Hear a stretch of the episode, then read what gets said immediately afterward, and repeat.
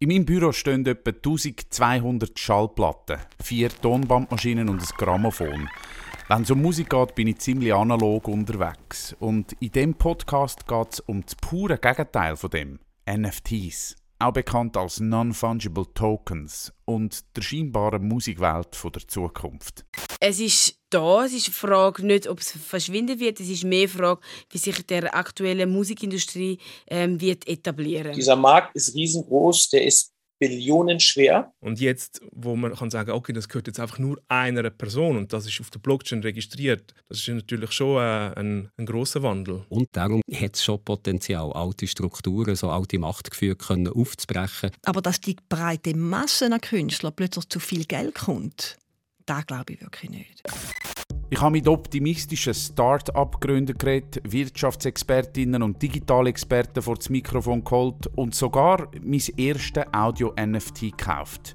Mit dem Ziel, diesen NFTs, dem digitalen Gespenst, ein bisschen näher zu kommen und hauptsächlich zwei Fragen zu beantworten. Erstens, was ist ein NFT? Und zweitens, bringt das die Popmusik wirklich weiter? Mittlerweile sehe ich tatsächlich auch so einen Schimmer von einer Chance, dass die NFTs der nächste grosse Schritt könnten sein für die Popmusik. Sounds Story. Zuerst mal gelesen habe ich von dieser komischen Abkürzung im Frühling vor einem Jahr, NFTs. Und zwar ausgerechnet, wo die Südstaaten Cowboy-Rocker Kings of Leon ihr letztes Album ganz zukunftsorientiert als NFTs abgerissen haben.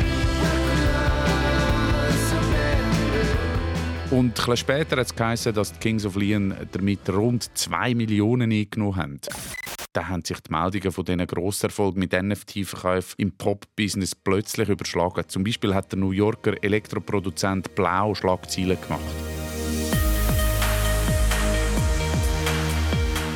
Weil sein erstes Album, das eigentlich schon lange draußen war, auch noch als NFT verkauft worden ist und damit etwas über 11 Millionen Dollar eingenommen hat.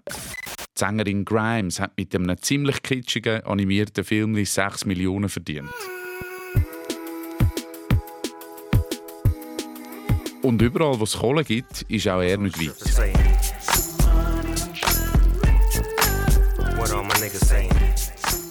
Der Snoop Dogg hat sein letztes Album Back on Death Row im Februar von dem Jahr auch komplett verstückelt und als limitierte NFTs verkauft und damit in kürzester Zeit 45 Millionen eingesagt. NFTs and cryptos, the money profit cracking, so to the bank of crypto. Ich habe sehr schnell gemerkt, dass ich keine Chance habe, hier allein durchzublicken. Das fängt eigentlich schon beim kryptischen Namen an. Ich meine, sorry, Non-Fungible Token. Ist das klingonisch? Non-Fungible Token. Und darum habe ich Hilfe geholt bei Jürg Tschirren aus der SRF Digitalredaktion. Er weiß, von was er redet. Ich bin der Claudio Landolt und ihr wisst, was er hört. Sounds. Wir fangen ganz vorne an, Jürg. Was ist ein NFT? Es ist vielleicht einfacher zu sagen, was ein NFT nicht ist. Also es ist eben nicht der digitale Gegenstand an sich, also nicht ein Song zum Beispiel, ein Track oder ein Bild, sondern es ist lediglich eine Quittung, dass dir der digitale Gegenstand, der Song, der Track, das Bild gehört. Also eine Art ein digitaler Beleg, dass mir irgendetwas gehört, zum Beispiel eben das neue Album von Kings of Leon, wenn wir äh, gehört haben, aber das ist ja dann gleich auch auf Spotify für, irgendwie für alle zugänglich. Also digitale Gegenstände die haben ja so an sich, dass du sie unendlich kannst kopieren für Vielfältige. Die sind ja nur Code. Und auch so ein NFT ist nichts anderes als Code. Und auch das kannst du immer noch einfach kopieren. Also kannst du einfach rechtsklicken drauf und copy-pasten. Darum kann es auch überall sein, also nicht nur an einem Ort. Aber das NFT, also die Quittung, die sagt eben, dass dir das Original gehört. Dass dir vielleicht bestimmte Rechte an diesem Original gehören, dir und niemandem sonst. Einfach weil ich schon hundertmal den Faden verloren habe in meiner Recherche zu diesen NFTs, mache ich zwischendurch mal wieder ein Recap, wo ich wichtigste Aussagen zusammenfasse. Ein NFT ist nicht mehr und nicht weniger als eine digitale Quittung, die es aber nur einmal gibt. Eine Quittung, die auf etwas verweist oder verlinkt. Es ist aber per se nicht direkt selber ein Objekt, wie eine Songdatei oder ein Video, sondern bis jetzt meistens nur ein Datensatz, der auf ein anderes Ding verweist. Und wie genau kann man dann beweisen, dass die Quittung auch wirklich mir gehört? Also das muss ja irgendwie festgehalten werden, oder? Da kommt jetzt Blockchain ins Spiel. Das ist die Technologie, die man von Kryptowährungen kennt, wie zum Beispiel ein Bitcoin. So ganz, ganz kurz gesagt, das ist eine dezentrale, kollektive, offene Buchhaltung, also wo nicht an einer Stelle von jemandem allein eine zentrale Instanz wie zum Beispiel eine Bank geführt wird, sondern wo alle, die in so einem Blockchain-Netzwerk dabei sind, zusammen die Buchhaltung führen. Also die einzelnen Teilnehmer von dem Netzwerk, die reihen Block für Block von dieser Buchhaltung als Kette zusammen, darum Block Blockchain und müssen mit viel Rechenpower jeweils beweisen, dass ihr Block, sie jetzt da neu an die Kette hertun, dass der wirklich stimmt, dass der die Buchhaltung weitergibt und nicht einfach irgendwie eine gefälschte Buchhaltung zeigt. Also die Blockchain ist das Netzwerk oder die digitale Buchhaltung, wo all die NFTs oder die digitalen Quittungen drauf liegen. Wichtig ist einfach nur, dass man sich vor Augen hält, dass in der Blockchain festgehalten werden kann, wem etwas gehört, aber auch wem etwas ist weitergegeben wurde, wem etwas ist abgekauft wurde. Und man kann zusätzlich auch noch bestimmte Metainformationen zu einem bestimmten NFT speichern. Also eben nicht das NFT selber, aber Informationen rund um das NFT. Bei einem Musikstück zum Beispiel, wer es komponiert hat, wer es produziert, wer es performt hat. Oder auch welche Rechte man an dem NFT hat, wenn man es kauft. Zum Beispiel, wem das Lizenzgebühren würden zustehen. Und du kannst eben auch noch anders programmieren, sogenannte Smart Contracts zum Beispiel. Das sind so vorgegebene Handlungen, die dann ausgeführt werden, wenn etwas Bestimmtes passiert ist.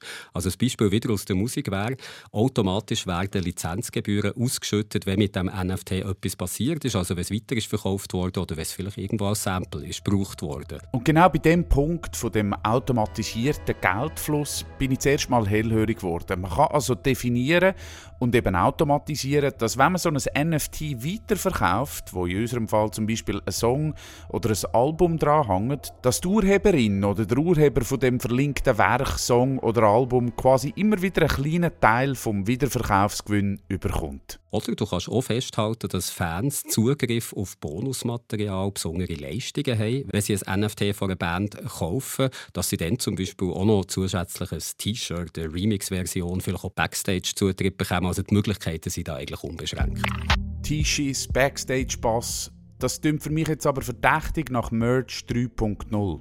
Ich glaube, das könnte man gut auch ohne NFT-Technologie machen. Aber da muss definitiv noch mehr sein als einfach nur Merch. Und darum mache ich mich auf die Suche nach Schweizer Acts, die schon mit NFTs experimentieren und lande über Umweg bei ihm. Du zeigst es mir wieder mal, bin hart, doch du gehst im Fuck, Zürcher Rapper EAZ, der immer wieder Streaming-Rekorde aufstellt und jetzt scheint es auch bei diesen NFTs ganz vorne mit dabei sein. Ich mache einen kurzen Abstecher auf seine Website und schaue, was er in Sachen NFTs so anbietet. EAZ NFT.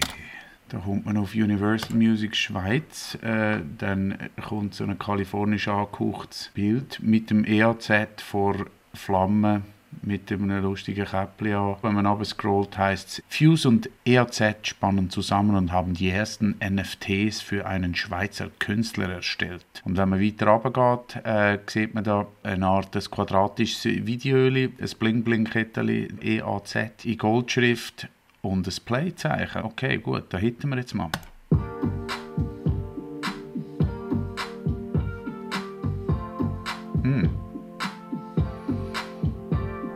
Okay. Mit diesem NFT erhältst du das Cover, das ursprünglich für EAZs Debütalbum vorgesehen war. Dieser NFT ist auf 10 Stück limitiert. Die ersten drei NFTs kosten 50 US-Dollar, die nächsten drei 100 US-Dollar und die letzten vier werden für 250 US-Dollar verkauft. Schnell sein lohnt sich. Jetzt kaufen, ja, das werde ich mal probieren. Klicke drauf. Da passiert jetzt aber noch gar nichts. Ein bisschen später hat man dann das Label gemeldet, dass der EAZ zwar in den Startlöchern sind mit seinen NFTs, aber offiziell sind es eben noch gar nicht draussen. Etwas, was ich übrigens so rundum ein bisschen gehört habe von Labels dass die meisten heiß sind drauf, etwas zu machen, aber die Plattformen und Technologie und auch die Verfügbarkeit einfach noch nicht wirklich dort ist, wo sie sollte. Noch einmal einen Schritt zurück zu den Grundsatzfragen. In dieser Sound Story versuche ich herauszufinden, was ein NFT ist und was die Dinger der Popwelt bringen könnten. Was ich bis jetzt immer noch nicht ganz checke, ist, was man dann eigentlich hört, wenn ich so ein Audio-NFT kaufe. Hat der Jürg Schirren aus der Digitalredaktion sicher eine Antwort darauf? Das kannst du nicht so allgemein sagen. Also es kommt sehr darauf an, was die Macherinnen und Macher von einem NFT so festgelegt haben, was dir da so gehört. Also es kann sein, dass sie dafür sprechen, dass dir der Song gehört, wenn du den Song kaufst, wobei das eben lizenzrechtlich sehr schnell sehr schwierig kann werden kann. Hören tut dir einfach vielleicht so, dass du damit kannst angeben bei Freunden. Schau, ich habe so ein NFT gekauft, das sind so die sogenannten Bragging Rights. Da redet man davon, dass du im Freundeskreis mit dem NFT kannst angeben kannst. Mehr kannst du gar nicht gross machen. Hey, geil, schau mal, ich habe mir eine digitale Quittung gekauft, wo drauf steht, dass wir die Kings of Leon eine digitale Quittung verkauft haben. Vielleicht ist aber auch mit dem NFT das Recht gekauft, den Song aufzuführen, also das Recht an den Einnahmen, wenn ein Song im Radio gespielt wird. Das könnte auch drin sein. Das kommt einfach wirklich ganz darauf an, wie das, das in der Blockchain oder vielleicht in einem anderen Vertragswerk, was es zusätzlich noch gibt, wie das dort festgelegt ist worden. Ja, und jetzt ist vielleicht auch an der Zeit mal zu sagen, dass es eben rund um NFT sehr, sehr viel so Geschäftlichmacherei, dubiose Versprechen und einfach wirklich auch Betrug gibt. Also in der Vergangenheit sind zum Beispiel schon Songs von bekannten Künstlerinnen und Künstlern als NFT verkauft worden worden und weder Künstlerin der Künstler noch dann ihr Label hat überhaupt etwas davon gewusst. Wenn man Pech hat, kauft man so etwas von jemandem ab, wo eigentlich gar kein Recht an dem besitzt, wo verkauft worden ist. Plus, alles, was ich bis jetzt gehört habe, gehe ich vermutlich auch ohne NFTs. Wären das jetzt eigentlich nicht schon zwei gute Gründe, um für immer die Finger von diesen NFTs zu lassen? Viel von dem, was jetzt rund um NFTs passiert, das wäre auch mit anderen Formen von Technologie leicht möglich. Aber so das Kollektive, das Dezentralisierte, das ist bei der Blockchain, das ist bei NFTs halt viel zentraler Teil von der Technologie als bei anderen Anwendungen. Und darum hat es schon Potenzial, alte Strukturen, so alte Machtgefühle können aufzubrechen. Und da hat er mich dann eben schon wieder. Wenn die Technologie langfristig dafür sorgt, dass ein Systemwechsel stattfindet und dass Musikerinnen fairer bezahlt werden für ihre Songs und ihre Arbeit, wenn Kunst auch im digitalen Raum wieder mehr Wert bekommt, dann wird es plötzlich spannend. Ich habe einen gefunden, der ganz fest an das glaubt, der Karl Gödicke, der gerade ein Start-up gegründet hat, wo du bald Musik-NFTs kaufen kannst. Er ist gerade von Deutschland auf Zug am Zügeln, mit Kind und Kegel und frisch gegründetem Start-up, weil die Banken in der Schweiz ready sind für seine Kryptoabenteuer. Sounds. Story. Hallo. Hey, Karl. Hallo, Claudio. Moment. Hallo. Alles klar? Ja, alles gut. Der Karl Gödicke hat in den 90er als DONS House Remixes produziert und auch in den Charts auf sich aufmerksam gemacht. Ich habe ein paar Titel gehabt, die weltweit sehr, sehr gut funktioniert haben, habe auch ein paar goldene Schallplatten an der Wand. Eigentlich sitze ich heute da und irgendwie zig verschiedene Labels monetarisieren meinen Katalog. Bei mir kommt kaum was an und on top gehören mir noch nicht mal meine Fans. Die gehören Facebook oder Meta, die gehören TikTok, aber ich habe eigentlich gar keine Kontrolle mehr über das, was ich mache. Deswegen haben wir auch so die, die Punchline Do Your Own Sound, weil wir auch in, in dem Konzept so sagen, alles, was wir an Daten generieren, gehört dem Künstler. Do Your Own Sound. Das ist der Slogan von Karl seiner Audio-NFT-Plattform Hypery. Ein Startup, das sich vorgenommen hat, ein neues Vertriebs- und Monetarisierungsmodell für Musik zu schaffen. Bei uns ist alles, was es gibt, NFTs. Ob es der Stream ist, ob es die Vermietung von Musik ist oder eben halt auch der Verkauf von Musik in Verbindung mit Collectibles. Also das geht dann weiter über die Musik hinaus, sondern zum Beispiel auch Live-Videos, äh, Merchandise, Ticketing, Tönt ziemlich zukunftsorientiert. Aber wer genau soll das interessieren? Leute sammeln. Du hast hier dein Telefon, gehst auf den Hyper Player und sagst so, by the way, ich habe das, das NFT von, von Celine Dion. Zum Beispiel hat ein neues Album rausgemacht zum 50-Jährigen oder zum Grand Prix-Jubiläum und die hat den nur tausendmal verkauft. Edge, ich hab den. Wenn man hm. guckt, was Leute für Sneakers ausgeben, und das ist mit der Musik, da bin ich überzeugt von machbar. Vielleicht geht mit der Céline Dion, aber für das muss Céline Dion ja zuerst auf Hyper kommen und die Fans von der Céline dann auch noch nach. Woher sollen die Leute kommen? Das ist ja im Moment das Problem bei einem neuen Markt. Dieser Markt ist riesengroß, der ist billionenschwer, aber er braucht Entwicklung und er braucht ganz viel Schulung. Spätestens, wenn wir vom Marktpotenzial reden, ist es an der Zeit, Charlotte Schackmar aus der Wirtschaftsredaktion noch kurz an den Tisch zu holen. Ich habe sie gefragt, wie gross der NFT-Markt aus ihrer Sicht so ist. Also gibt es Zahlen dazu von gewissen Firmen, zum Teil Schätzungen, aber nichtsdestotrotz, äh, das NFT-Volumen im ersten Quartal wird auf etwa rund 8 Milliarden Dollar geschätzt, sehr viel mehr als noch vor einem Jahr. Seit dem April aber hat das Interesse an den NFTs äh, stark nachgelassen und bis jetzt hat es im Markt äh, halt einfach viel gehabt, die mit dem Handel von NFTs äh, schnelles Geld haben verdienen Okay, 8 Milliarden im ersten Quartal ist aber gleich nicht nichts. Und einmal angenommen, der Einbruch der Kryptowährungen fängt sich wieder wie viele Chancen gibt es in dem Ganzen langfristig? Bei der Musik kann ich mir gut vorstellen, dass sich, dass sich Künstler äh, so können mehr Einnahmen noch generieren können. Aber dass die breite Masse an Künstlern plötzlich zu viel Geld kommt, das glaube ich wirklich nicht. Weil die Dienstleistung von der Tokenisierung, von der Digitalisierung, die Dienstleistung musst du auch zahlen. Die kannst du selber, machst du nicht. Oder vielleicht sind wir einfach noch nicht dort. Das NFT-Gespenst, das nimmt ja erst Form an. Das Ding ist erst am Werden. Und bevor etwas wirklich massentauglich wird, wird experimentiert. An den Rändern und in der Nische. Dort, wo einfach waghalsig neues Zeugs ausprobiert wird, egal ob es rendiert oder nicht. Und das ist schon fast die letzte Station in dieser Sound-Story, wo wir über NFTs und ihre Zukunft in der Popmusik reden. Ich habe ein gleichermaßen nischiges wie visionäres Projekt gefunden. Es heißt Proof of Groove. Proof of Groove ist ein generatives audiovisuelles Kunstprojekt, wo man NFTs kann auf der Blockchain kaufen kann, wo jedes einzigartig ist. Das ist Simon Emanuel Schmid, einer der Gründer des Projekts Proof of Groove. Ein ziemlich zukunftsgerichtetes Start-up aus Zürich, das auf dieser NFT-Technologie spielt wie auf einem futuristischen Synthesizer. Und zwar wortwörtlich. Es gibt nämlich mittlerweile auch spezielle Blockchains, wo man programmieren kann. Und genau das haben sie gemacht. Sie haben eine Synthi auf einer Blockchain programmiert, wo einzigartige Musikstücke kreiert und ausspuckt. Mein Name ist Simon Emanuel Schmid und ich bin Technologieberater für Blockchain-Technologien. Ich habe ihn und seine Geschäftspartnerin Tabena Nick getroffen, um endlich mein erstes Audio-NFT zu kaufen. Wir stehen erst am Anfang der ganzen NFT-Musik-Revolution. Es ist da, es ist die Frage nicht, ob es verschwinden wird, es ist mehr die Frage, wie sich der aktuelle Musikindustrie ähm, wird etablieren wird.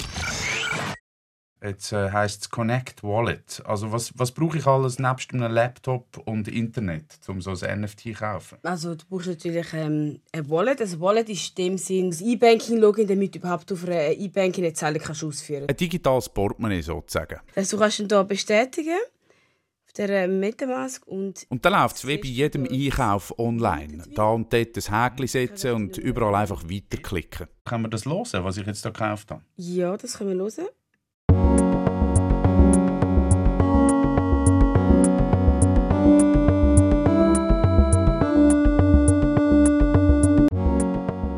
Okay, es ist noch nicht gerade ein Radiohit, aber ich habe gerade einen 5-sekündigen Synthi-Loop gekauft. Und was kostet mich jetzt das eigentlich?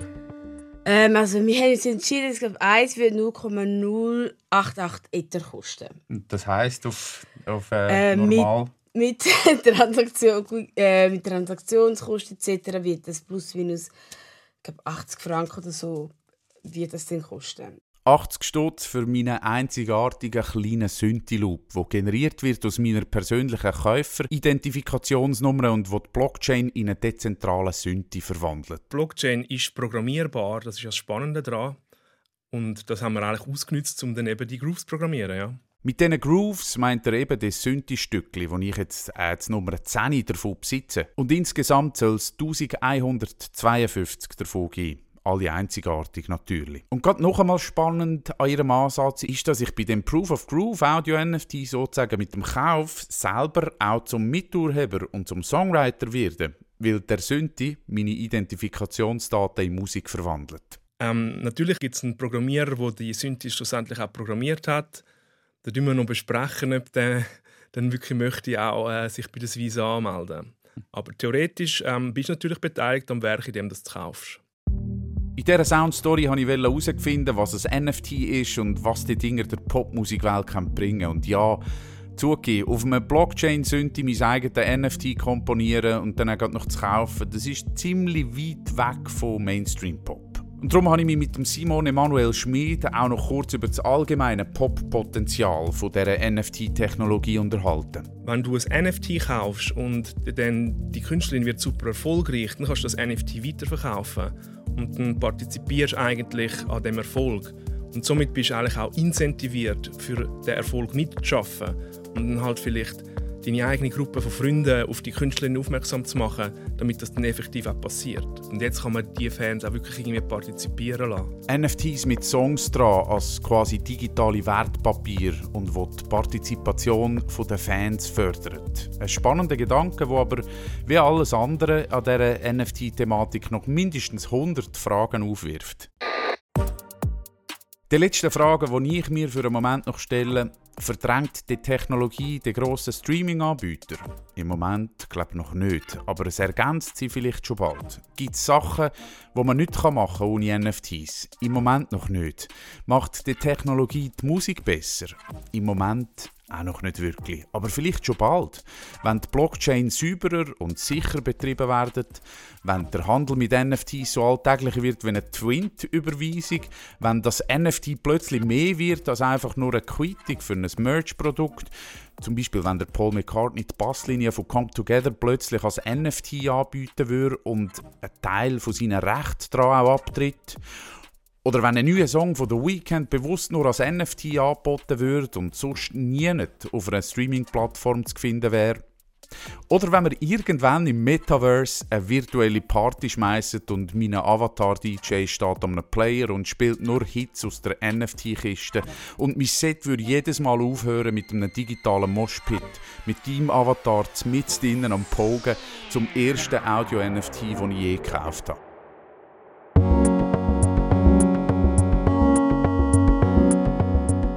Das ein Teil von der Zukunftsmusikwelt? Wir nennen das Thema NFT sicher wieder auf, vielleicht in einem Jahr oder zwei und schauen, was sich tun hat. Auch mit dem NFT, den ich in dieser Folge gekauft habe. Meinen 5-Sekunden-Loop für 80 Franken. Mal schauen, wie sich der Groove in Zukunft so entwickelt. Sounds Story. Abonniert den Podcast auf srf3.ch oder überall, wo es Podcasts gibt.